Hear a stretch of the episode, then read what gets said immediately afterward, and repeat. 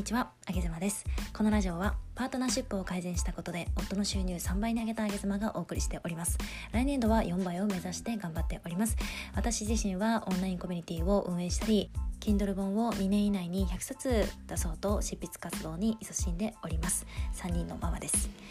えー、最近あげずま家では、まあ、年末年度末に差し掛かってきた頃合いになってくるので結構お金の計算が増えてきましたで今日は年収の話をしていきたいんですけど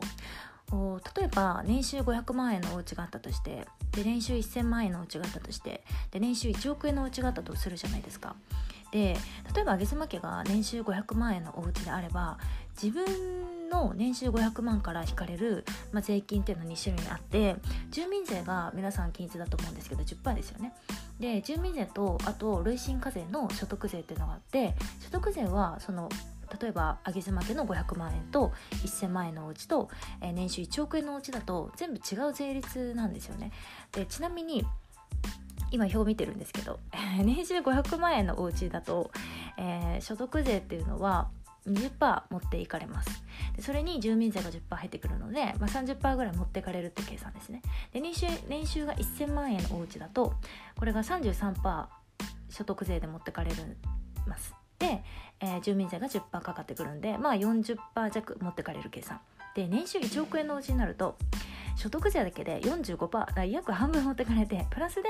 えー、住民税が10%なのでまあ55%ぐらいは半分以上は持ってかれるっていう計算になりますよね。で私この表をなんかこうぼーっと見ている時にああゲスマ家は大体これぐらいなんだろうこれぐらいだなーなんて思った数字から、まあ、一番そのトップのね、えー、今言った最高額55%なんで55%の世界っていうのは普段自分がこう暮らしている感覚だと知りようもない世界の方々の話じゃないですか。でも知りようもないその上の方にいる方々っていうのはそれが当たり前な話なわけで逆に上妻家みたいな例えば年収500万のお家っていうのはの税率っていうのを彼ら知ってるけれどもけれども、えー、彼らの当たり前は税率は55%っていうのが当たり前の世界なわけなんですよねなんかこういうの考えてみると結構自分が普段生きている世界って本当になんかこう一側面でしか見えてないんだなというふうに思ったし上の上の階にいる方々というか上の世界にいる方々は多分私が見ている世界なんかよりももっともっとこう広い視野で大きな視点で物事を見ているんだなというのが分かりましたね。これってなか例えば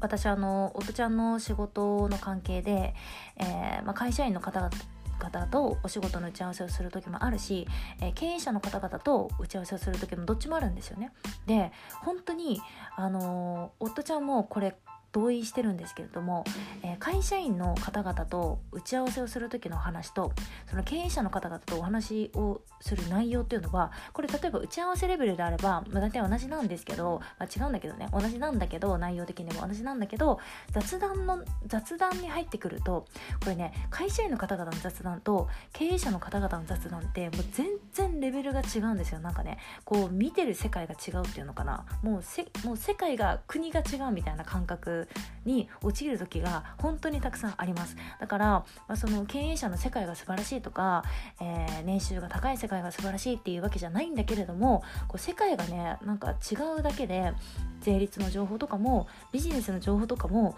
雑談レベルの情報も全然こう質というか濃さが違うなというふうに私自身感じるんですよね。だから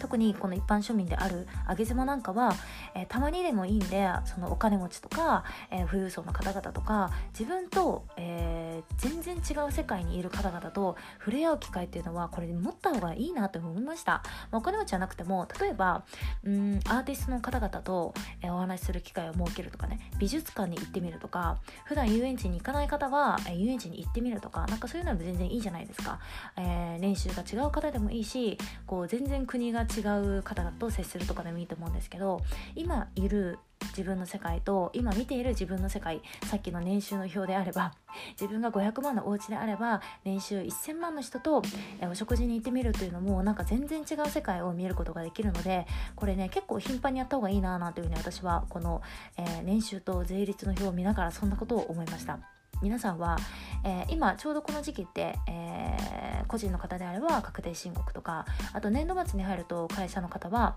えー、決算の時期とかねいろいろあるかと思いますがお金の計算もいろいろ入ってくるかと思います。私最近結構お金に興味が出てきて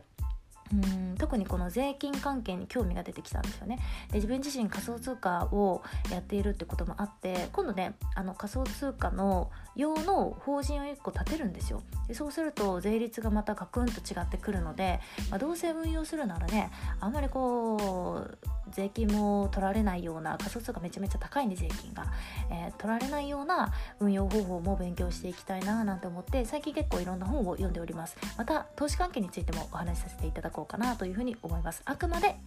えー、一主婦の一どっかの人妻の、えー、感覚でのお話をさせていただきたいと思います。今日はそんな年収と自分の見ている世界についてお話しさせていただきました。あけずまでした。